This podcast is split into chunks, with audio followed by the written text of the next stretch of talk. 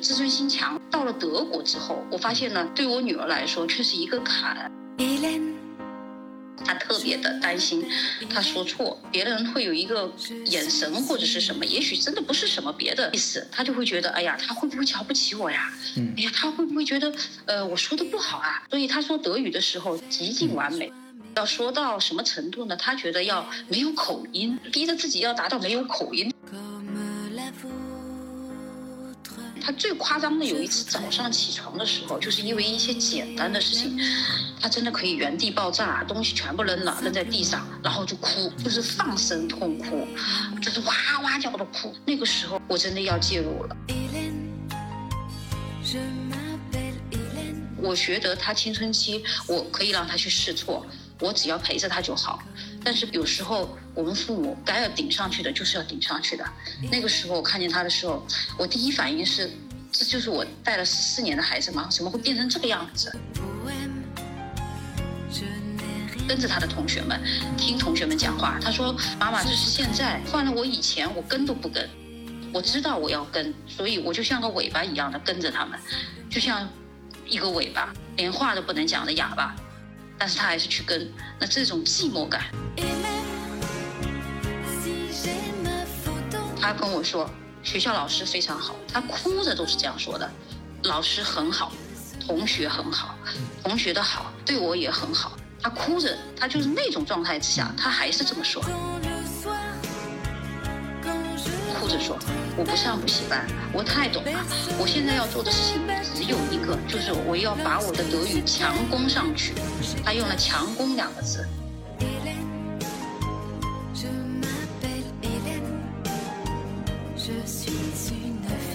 孩子们到德国上学，往往会遇到三道坎儿。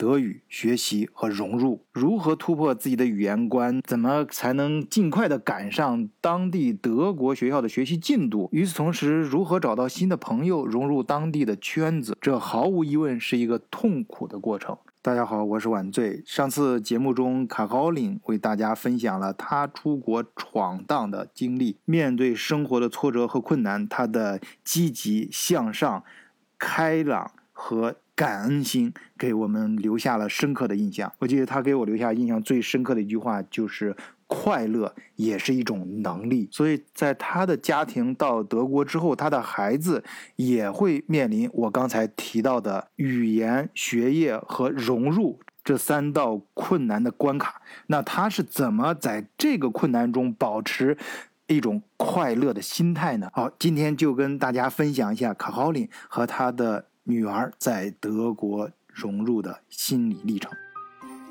换一个视角，也许世界大不一样。以德国视角，晚醉为你评说天下事。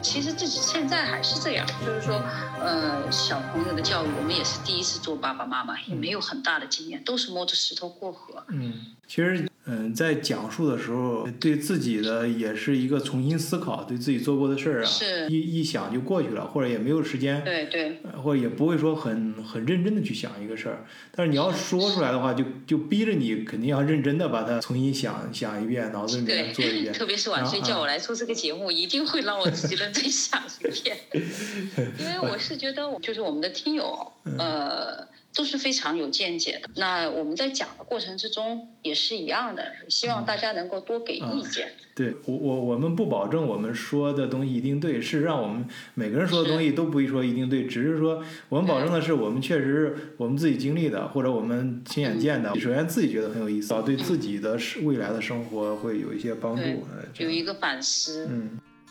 孩子到这边已经有多长时间了？嗯，他和我是一一个时间过来的，是已经将近一年半的时间了，是二零一九年的十二月份过来的。啊，当时是什么情况？是呃，上几年级的时候？他是到德国来上七年级。他在来德国之前呢，呃，曾经，呃，我让他提前休学了一个学期，嗯，呃，花了四个月的时间，就是让他去全力的去学这个德语。嗯，因为我觉得就是他是我们这么多人里面来德国最难的一个。你们中间就是你和你先生还有他的妹妹。嗯，所以我是让他全力的去学这个德语，当然那个是有好处的，但是也没有想象的会有那么那么好的效果。其实真正的好的效果还是真正的要要来德国学。嗯，我记得你不是讲过，他还最最早的时候不是想去美国？我现在那个孩子不是也去过美国吗？他他自己应该也是能感感，对啊，也是能感觉到的。那对他自己有没有想法上有没有什么冲冲击？有，非常非常大。我我我我还是蛮相信一句话，叫性格决定命运的。嗯，我女儿是属于一个什么性格呢？她她的性格是属于那种不内向，但是属于慢热型的。嗯，她是非常慢热型的，就是说，当他去接受一个新事物的时候，他的那种接受程度会比就是一般开朗的小朋友呢接受的会慢。嗯，然后呢，还有一个，他很恋旧，嗯，非常恋旧。那他恋旧的这种状态呢？如果他进了一个新的状态的时候，他会就是说，别的小朋友很快会进入这个状态。他也许呃，因为我女儿读书，她相信从呃我们体制内的学校，在五年级的走时候转到国际学校，然后又从国际学校被我又转到了。德国其实是真的是挺折腾他的，他从体制内学校转到国际学校，他哭了一年。哇，哭了一年，这这么伤心。他真的哭了一年，为什么哭？当然是因为他他这个人非常有感情，而且体制内的老师同学对他都非常好，所以呢，他转到国际学校的时候是非常留恋自己体制内的学校的班主任老师和同学们的，很有感情。那同样呢，你把他从国际学校。再转到德国来的时候，我其实启动德国计划已经有大半年了，我都没有告诉他，我没有告诉他，我我也在想用什么方式告诉他，因为我们以前最早的计划是让他去美国的嘛，但是后面呃，我上期也讲了，就是说美国有一些情况，呃，比就是说呃大国之间的这种环境开始越来越不好，而且特别是我们来了这里以后，更加发现了，就是说现在我们中美关系还是比较就是比较僵。那呃，到美国去的经济压力也比较大。到德国来呢，有一点，说实话是真的很好，就是德国像社会主义国家，就是它很多的东西在经济上面，对于我们来说减小了很大的压力。嗯，所以呢，呃，我这个事情花很长的时间，就想怎么告诉他。用什么方式告诉他？但是我觉得，因为我女儿从小我都是把她当大人去教的，我不怎么就是说把她当孩子教。我们家任何的大事小事，我都会就是说呃分析给她听，掰碎了呃揉匀了分析给她听。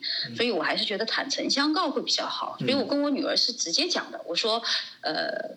呃，最近现在这个情况是这样。那如果我们到德国去，爸爸妈妈的压力会变小，而且呢，我们也觉得我们也很欣赏德国的教育，就是说他呃衔在你的衔接方面不会至于不至于特别的痛苦，仅仅是因为就是说有有一个非常大的坎，就是那个德语。嗯，所以我我女儿当时听的时候真的哭了。就是说，他是真哭了。他说：“我真的一一直就是说，以为是去美国，但是突然一下去德国，而且是马上就走，半年之后我们就要走了。嗯，所以呢，他就特别的不舍得。呃，这是其二，就是他恋旧。嗯，其三呢，他是他不是一个呃品学兼优别人家的孩子。”他其实从呃读书开始到现在也是成绩都是我们对他的要求和他现在要做到的，他也是属于呃班上就属于中间档。嗯。他呃心情好的时候，小朋友嘛，心情好的时候呃会稍微上去一点，心情不好的时候他也会稍微下来一点。嗯。他的成绩绝对不是学霸。就是真的是自己家的小孩，嗯，自己家的小孩，就是学习比较努力。呃，努力的话，其实这个我倒是可以和大家呃重点说一下，他在中国和德国的最大的区别。嗯，他中国的时候，也许他那个时候还小，他知道读书的好，读书他是会给他的人生会增加很多的东西啊。嗯，但是小朋友还是喜欢玩的。嗯，他来德国之前，他还是以心情为主。然后还有一个非常重点的是。他自尊心很强，嗯，自尊心强呢，呃，在某一点上面，这对他来说是优点，也是也是缺点。优点是在于，我不用太过于去干涉他，他也不会让让自己弄得太差，因为他自己觉得也丢脸。他是这么一个人。那到了德国之后，我发现呢，呃，对于我来说，对我女儿来说，却是一个坎。这个坎，等到后面我会跟大家具体的讲，她在她身上发生因为自尊心强而造成的一些故事。然后还有一点呢，这也是他刚来的呃刚来德国的一个性格特征，他比较敏感。嗯，他的敏感在于就是比如说就是说非常简单的，你说他说德语啊，他特别的担心他说错。嗯，他说错了以后呢，如果别人会有一个眼神或者是什么，也许真的不是什么别的意思，他就会觉得哎呀，他会不会瞧不起我呀？嗯，哎呀，他会不会觉得呃我说的不好啊？嗯，所以他说德语的时候极尽极尽完美。他是一个学呃学小提琴的，他说德语要说到什么程度呢？他觉得要没有口音。嗯，这对于我来说没有口音，你刚开始我从我的角度，你只要先说好，对吧？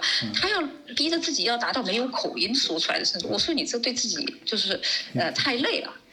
啊，他就是一个这样子的，一个这样子的小朋友。他的重点说一下他的性格呢，因为，呃，我有两个孩子，我还有一个小孩呢，和我现在说的大女儿呢，就是性格确实是属于呃互补型的。嗯，所以同样来了德国以后，两个人确实他的反应真的是会不一样。就是也许他同样发生这件事情，那大女儿她。的反应和我小女儿的反应，她就会不一样。那我大女儿呢？她的，她虽然她是一个这么多性格特征的人，对于我们父母来说，其实说句实话，我更关注我的大女儿，因为她的这个性格非常敏感，所以呢，我一直就是带她从从她出生开始十四年，我一直都是不停的反思，不停的在提高自己，呃，也希望能够呃，就说呃。就是说，传递给他一些，就是说，让他少走弯路啊，让他自己有一个自己快乐的一个能力的一个这样子的呃状态，因为她真的是一个非常平凡的小姑娘。嗯。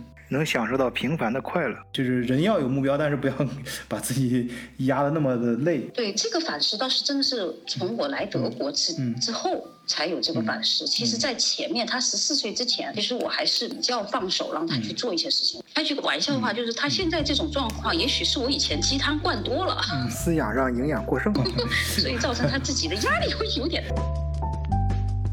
二零一九年十二月份登陆的，他现在他去的是文理中学，文理中学呢，他自己是有德语的这个就是德语的语言班的，嗯对，对对对，他是进了文理中学 Gymnasium，他这个 Gymnasium 呢，他自己也是有语言班的，所以呢，这个 Gymnasium 对于特就是特别是对这种就是没有零基础的德语的小朋友来说，是一个福利，呃，他可以不用去到外面再去花时间去学，自己就学校里面自己就有。那我把他送进去的时候呢，我特别记得那一幕。老师呢，他呃比较严肃，但是人还是很好的，很亲切。打开门的时候呢，有各个年龄段的小朋友，有来这里两个月的，有这里来一个月的，还有来一年的。那德语的水平呢，呃有上有下。嗯那呃学校呢，因为他在的呃他来的话，他是。中国小朋友还特意呢，请了一位中国小朋友，非常幸运。那个中国小朋友当时在呃语言班，他来了这边呃大概是一年半吧，他的德语是非常好的，所以呢带着我女儿呢一起去上了这个语言班。嗯嗯，就上了大概呃大概三个月左右和半年左右呢。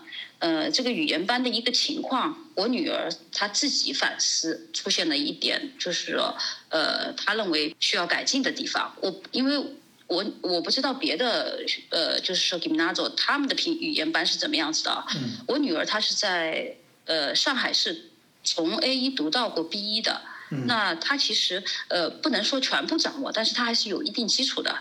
她其实差不多到三个月左右和半年左右。她其实觉得老师讲的课程，他真的都懂。他刚刚开始去去的时候，前半年他几乎是百分之八十的时间是需要留在语言班的。他虽然是在七年级，可是他七年级平行班在上的，比如说新开的法语课、物理课，还有很多的他喜欢的音乐课、绘画课，他都没有办法参与。嗯，他都没有办法参与，他只能去在下午的时候，而且是挑一个星期两天的时间去参与他的特长英语课和数学课，还有好像就是英语和数学了。然后他就会，他他他自己觉得有一点浪费时间，因为为什么呢？因为这个语言班他不停的在进一些新来的小朋友，这些新来的小朋友就是没有德语基础的，他就要花很多的时间去听老师。继续去讲一些基础的东西。嗯。那他又耽误了七年级正常的一些课程。嗯。所以呢，他会他他他觉得哎呀有点焦虑。嗯。还有一个呢，就是当时呢，学校其实很体贴他的。学校里面，因为普遍来说，呃。呃，学校里面的一个经验，我认为哈，呃，就是来这边的小朋友，他们他的班呢，我也可以说一下，他的班他不仅是 gymnasium，而且他这个他这个 gymnasium，他七年级有三个特长班，一个特长班是体育特长，一个特长班是语言特长班，还有一个是平行班。嗯。那我女儿进的是语言特长班，她语言特长班就是说，她在这个时候，她需她在七年级的时候需要掌握法语、英语、德语。英语已经上了两年，法语需要上了一年。那呃，现在倒推过来的话呢，老师会觉得呀，她英语也要补，因为英语的话，也许就是说别的小朋友来了以后英语不是很好，那他也认为我女儿也不好，所以呢，他还特意请了一位英语老师，专门去给我女儿和另外一个新来的小朋友补英语。那那个英语呢，我女儿就是从我女儿的角度哈，就是。就就事论事的时候，我女儿因为是从国际学校出来的，她的英语还可以。那那个小朋友的英语，他是真的就属于那种呃没有基础的。嗯。所以呢，我女儿又要抽一部分的时间去学 A B C。A B C D E F G，所以就是说这个时间呢浪费了很多。对，对于他来说，对我们来说，七年级也是一个很有挑战的年级。他教的课是真的是不可逆的。啊，这就是刚才说的你女儿学的学校需要改进的地方，你还挺还挺含蓄。表面上看是学校的福利，但其实是一个很大的问题。那你们怎么面对呢？怎么解决呢？对，我觉得最重要的就是以后我们应该怎么做。他跟我讲了以后呢，当时我没有什么很大的反应。呃，我说你就就当炒现饭，你再听一听吧。嗯。但是突然就会发现，我女儿呢，就是她有跟我说，她有点急。她其实她很希望呃有同年龄的玩伴。嗯，他到了德国之后呢，这个语言是一个非常大的硬伤。虽然他的语言班听得懂，对，但是他一个星期两天去平行班的时候，有一个什么问题呢？同学们，初中的小朋友了，他讲话的语速很快，嗯，不像我们大人会顾及他，呃，会说慢。嗯，那小朋友嘛，讲到情绪激动的时候，噼里啪啦，噼里啪啦啪啦，我女儿完全听不懂。嗯，然后呢，上的那些专业的课呢，说到数学。本来说数学是我们中国呃也是有基础的，大概就是说里面的嗯呃思路还是明白的。但是他说的数学，他也觉得没有想象的那么容易，因为他的题目他也看不懂。嗯，对，有很多的专业性的题。呃，不是专业题，是应用题。这个也是因为我做节目，还要跟咱们听友的一些交流和帮助啊，跟德国呃很多。就德国学校的老师，包括有些校长也交流过，他们呃几乎都这么认为，说嗯，来自中国的小朋友数学肯定没有问题，因为咱们中国的数学方面的基础教育其实是很呃强度是很高的。但是到德国之后，数学方面比较吃亏的就是他们的应应应用题，呃，一方面是德语，呃，这个语言在中间占的比重比较大，你首先要理解嘛，你你可能会做这道题，但是你不理解是一点招没有。再一个就是，呃，他们在考察学生的，呃，思维这个侧重点上跟中国的也略有有些不太一样。所以，所以我，嗯，我我觉得你刚才你说那个第一点啊就很好，这个第一大点就是。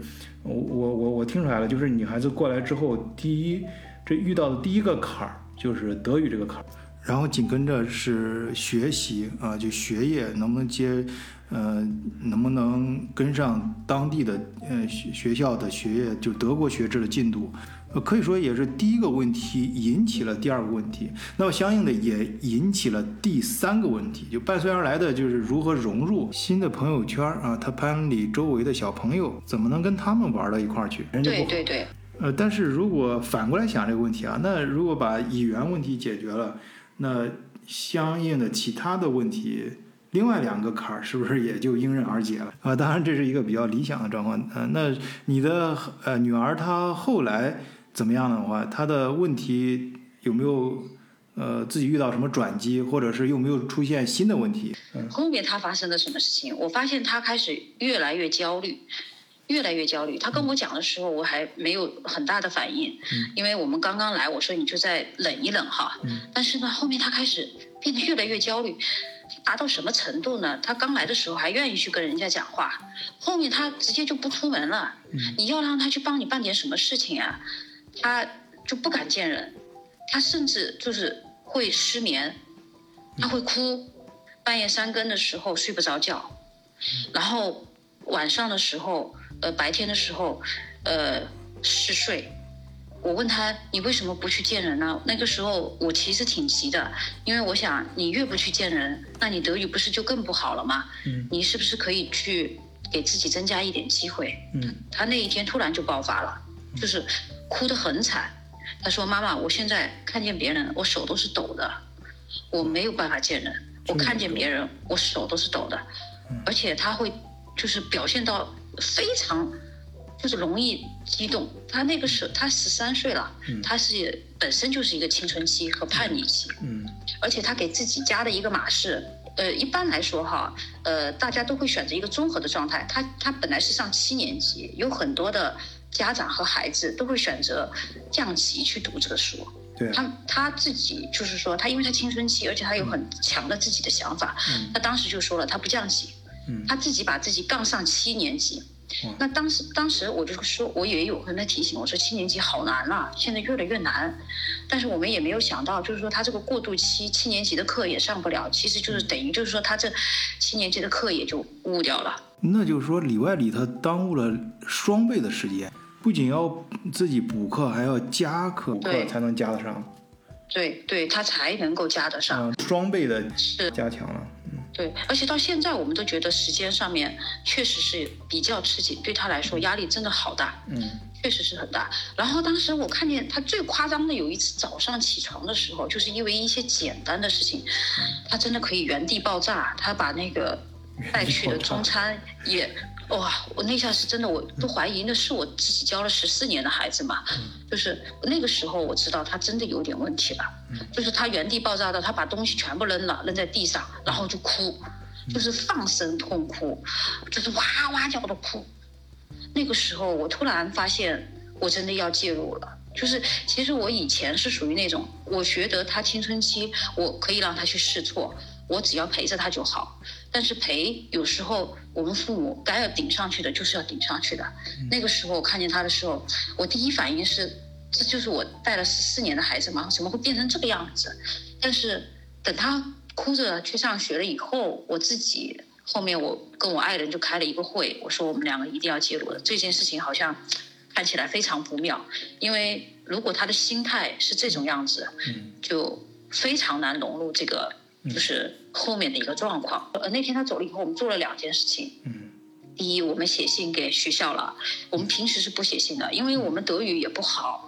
所以，呃，很少和学校沟通。但是有一点我是知道的，就是不管是在中国还是在德国或者在哪里，我们家长尽量要学会和家学校沟通。嗯。呃，有什么事情我们还是要和学校说。嗯。那学校其实一直都很好啊，因为学校里面他他给出来的反应，其实都是为我都是为了我女儿好。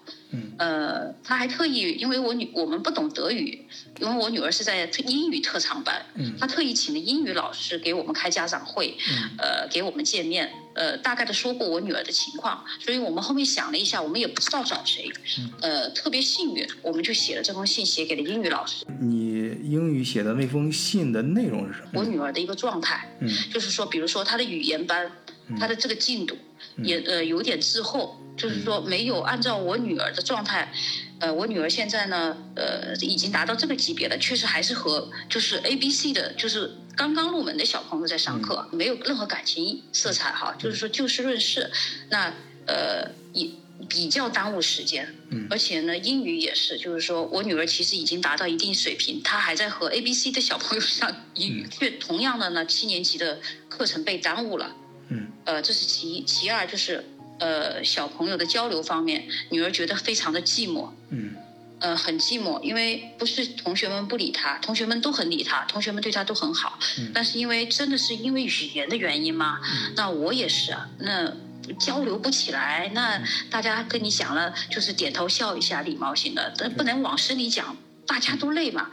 所以小朋友呢，呃，过了那个新鲜期以后，小朋友就呃，我女儿就是只能像我我女儿的原话是像一个尾巴一样的，就是跟着这些孩子，跟着她的同学们，听同学们讲话。她说：“这是妈妈，这是现在，换了我以前，我跟都不跟。我知道我要跟，所以我就像个尾巴一样的跟着他们，就像一个尾巴，连话都不能讲的哑巴。”但是他还是去跟，那这种寂寞感，也跟老师说了，然后还有我女儿，现在我感觉她有一点忧郁了，我当时就跟老师直接说的，我说看她这种样子，有点像有点忧郁了，就轻度，轻度，绝对轻度，呃，所以这是我要跟老师谈的最重要最重要的原因。这封信写写下去了以后，老师的反应非常让我感动。嗯，呃，现在先说一下我女儿。我女儿回来之后，我再一次问她，我说学校好不好啊？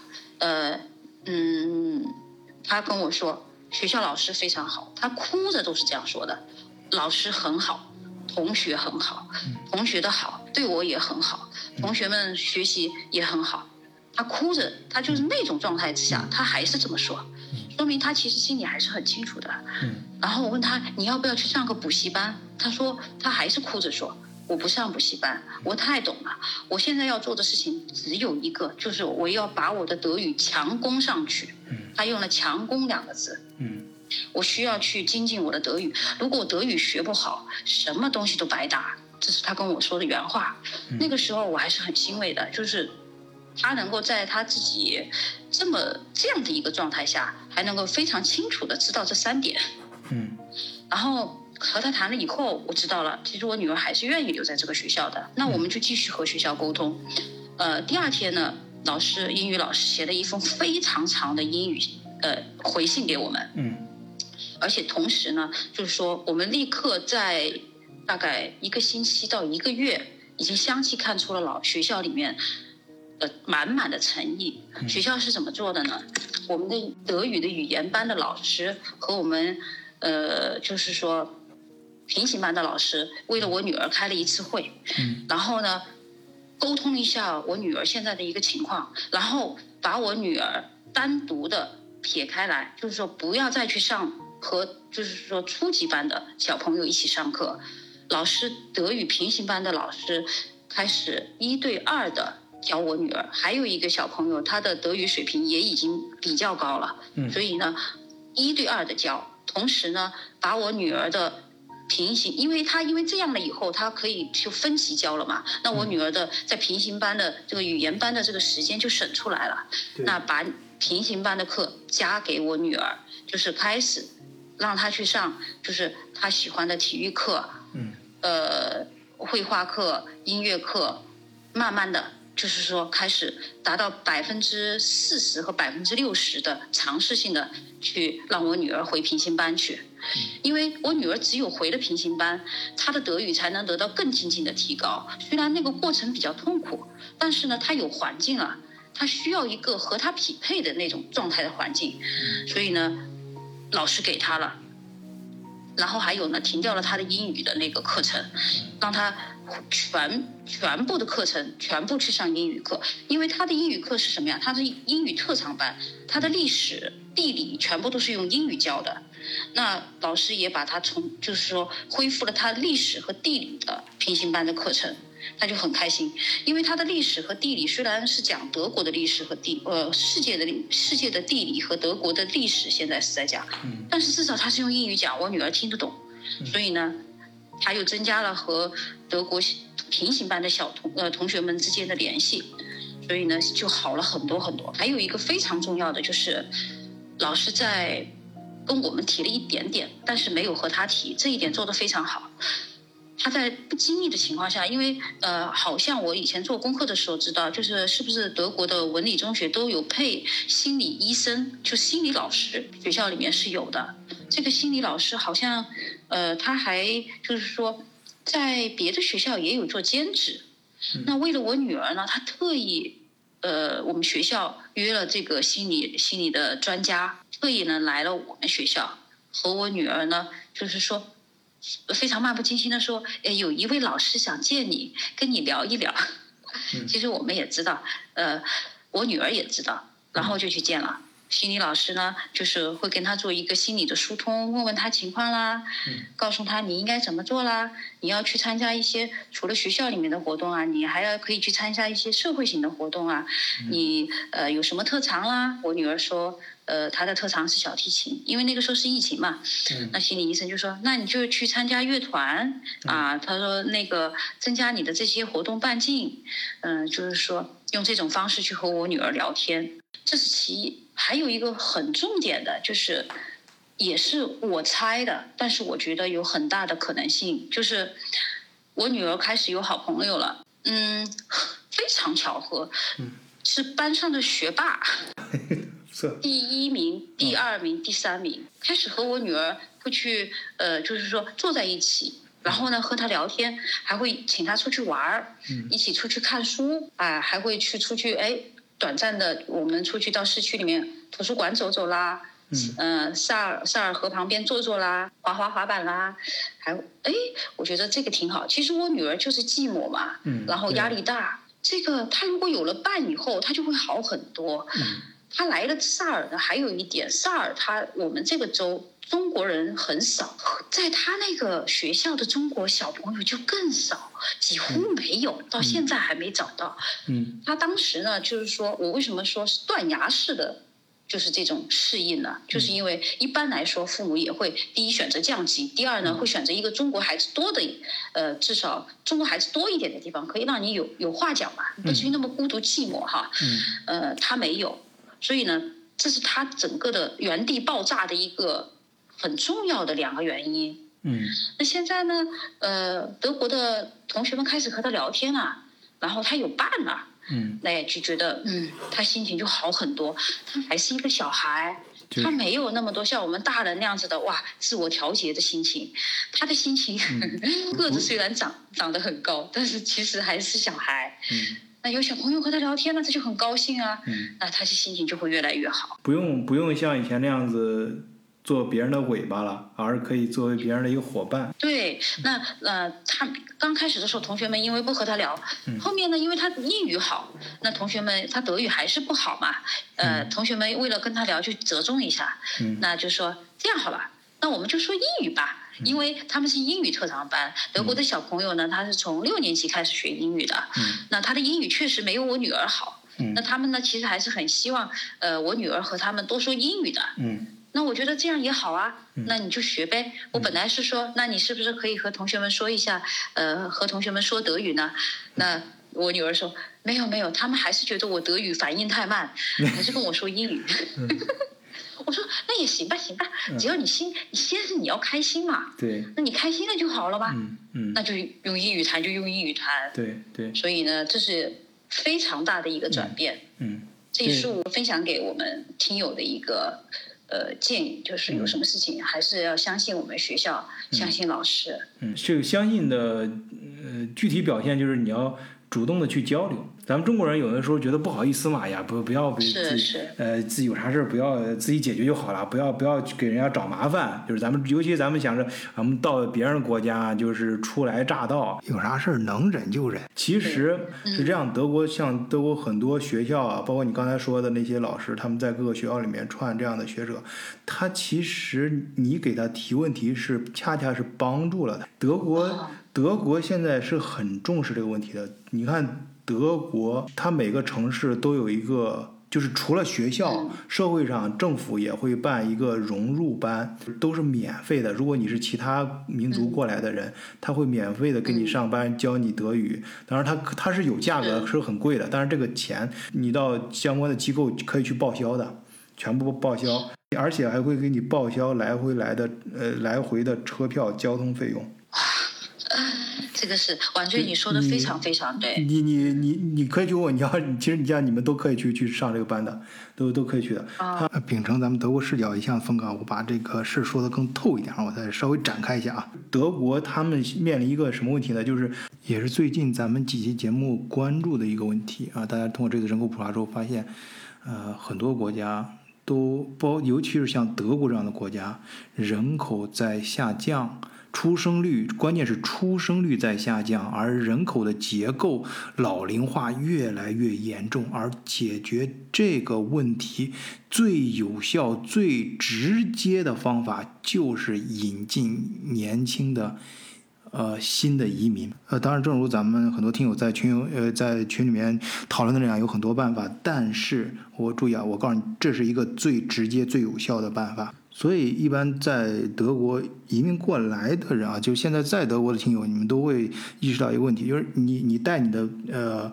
配偶，或者是往下带你的子女往德国办啊，那个移民局敞开大门，你很容易办啊。但是如果是往上，你要你带你的父母过来，那真的是比登天还难。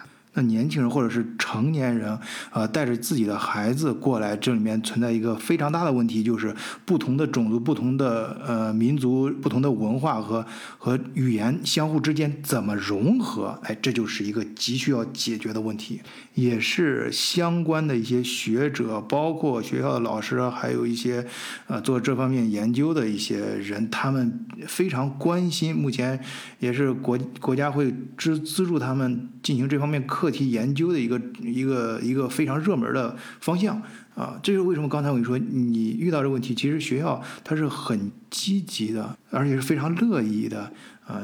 你跟他们之间其实一个是相互帮助的过程，在这个过程中，你解决了你的融入问题，他们也拿到了一个呃非常真实的案例啊，在在你的这个过程中，他们也得得到了一个非常真实的经验。我这儿没有任何 阴谋论的意思啊，啊，当然听友们怎么理解都可以，反正呃，如果呃从第三呃从呃第三视角啊，非常理性的去看待这个问题的话，对双方都是有利的。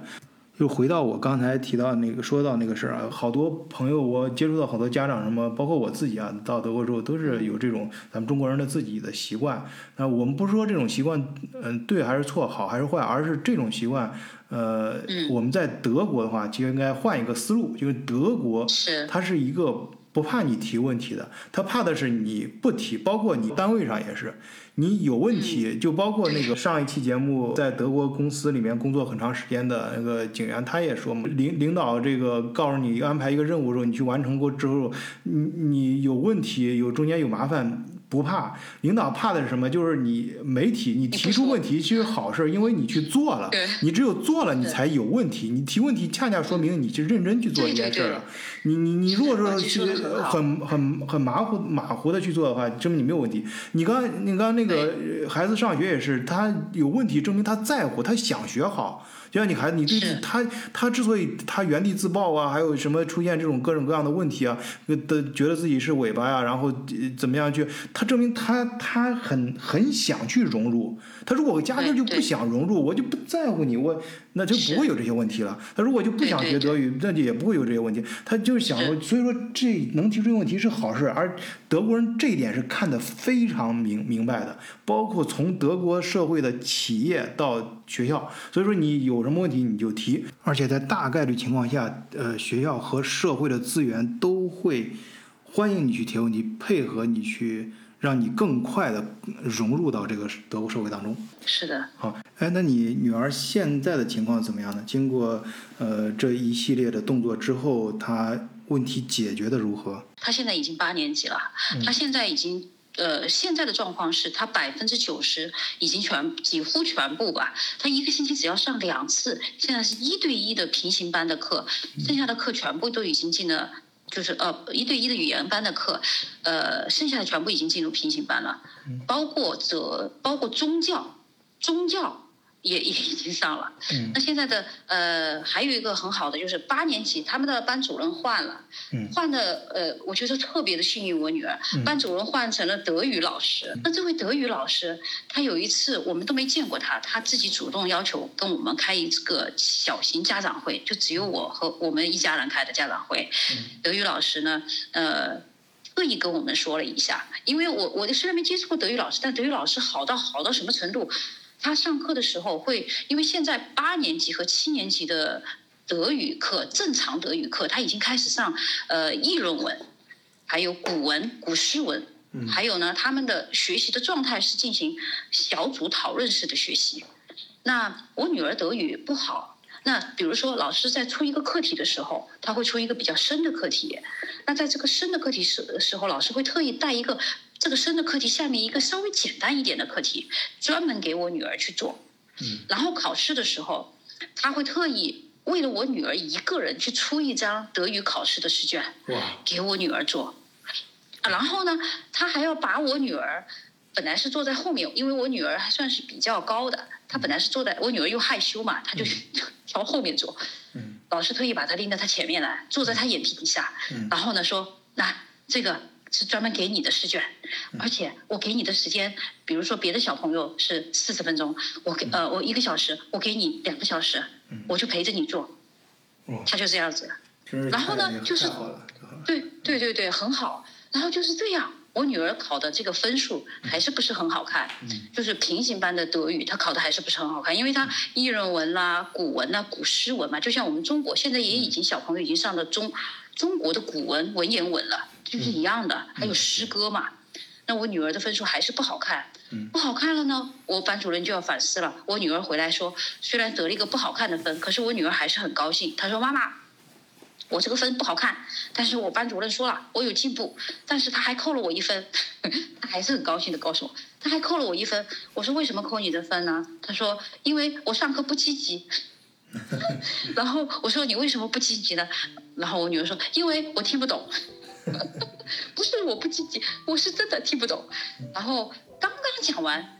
班主任的呃，就是这种特命的邮件就来了，就说要跟我们见一见，就是疫情嘛，就只能是呃，就是聊一下，开一个网络的这个平台的这个小型家长会。那他就跟我们特意特意说了两点。第一点，他说女儿现在这种情况是什么样子？他跟我们说了一下。他说女儿现在已经基本上，呃，语言班的这些就是交际的，比如说我们日常日常用语，他已经基本上都会了。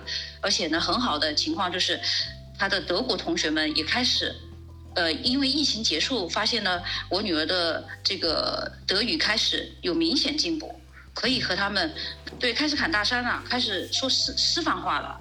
但是。班主任说：“我们现在学的是诗歌、文言文、古文，所以呢，女儿的这个文学造诣，就是德德语方面的文学方面需要精进。嗯，然后呢，他说，呃，我下一次呢会给就是我女儿出特别的作业，然后呢给她一个特别的课本，她会。”因为他是现在一直是当时疫情是一直在上网课，会给他开一个特别的课，只有他和我女儿，然后去上这个这个课，要我们去买一本书，他指定的一本书，然后呢，他带着我女儿去精读那一本书，然后他还要跟语言班的大四班的语言班的德语老师进行交流，他要把他的文学的部分再告诉语言班的老师，因为他一个星期还要上一次课嘛，就叫语言班的德语老师。再改进他的教育教学方案，对我女儿的教学方案进行一对一的文学方面的这个就是突破，特别好。前呃上个星期又考试了，那老师没有给他出单独的试卷，但是给了他一倍的时间让他做，就是还是多了一倍的时间让我女儿做。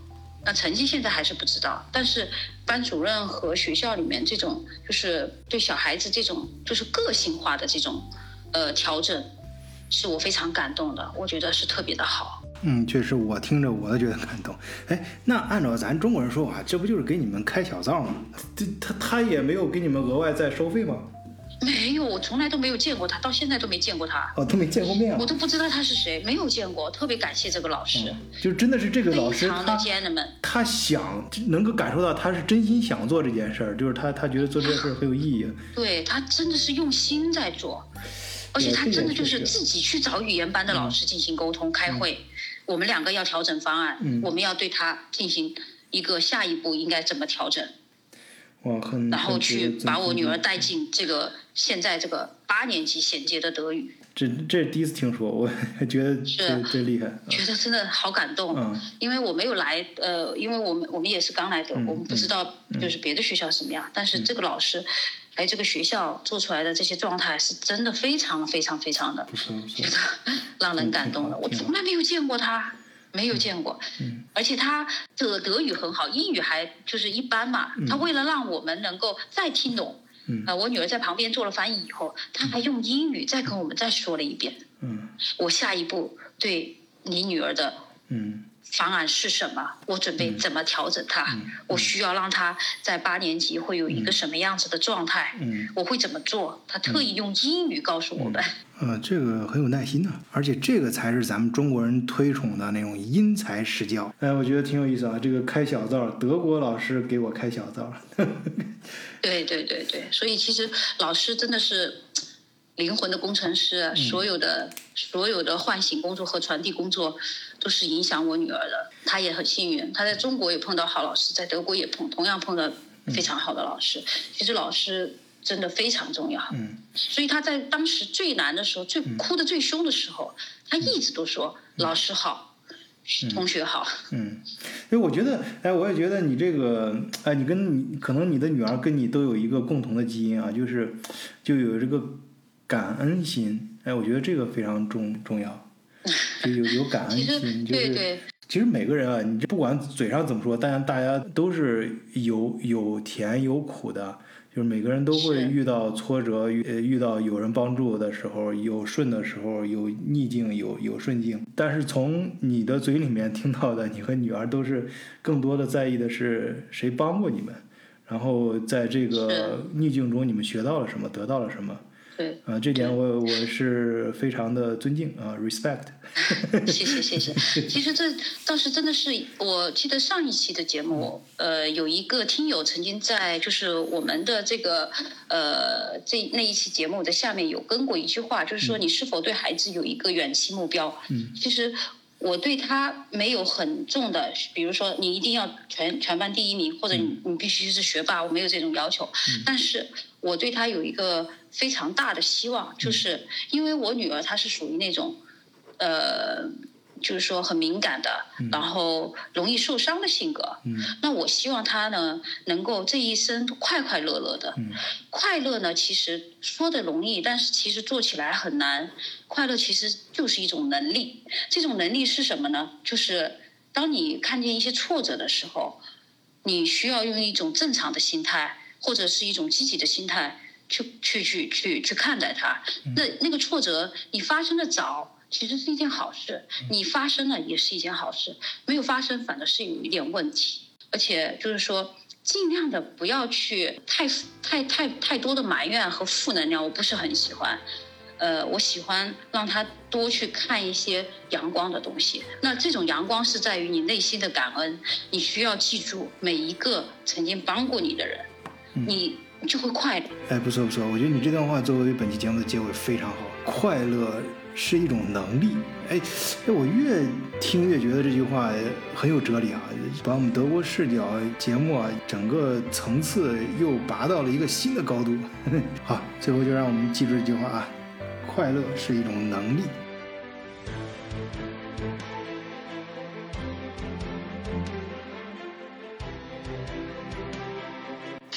那现在来了德国两年之后呢，我女儿有给我们提出一个小小的心愿，就是希望她能够在德国安安静静的沉淀下来。这也是我们现在来德国之后的一个呃共同的希望。呃，他十四岁之十三岁之前呢，一直是属于就是我们希望能让他去多看看世界，多了解一些呃新鲜事物的一个状态。那现在我们全家包括他自己，都希望能够在德国安安静静的在这个小镇里沉淀一阵子。记得我们小提琴老师曾经给我女儿说过一句很经典的话，说。嗯，你只有在安静的湖面上，你才能看见涟漪。那也特别适合我女儿现在的状况。我们也希望她能够有一段安静的时光。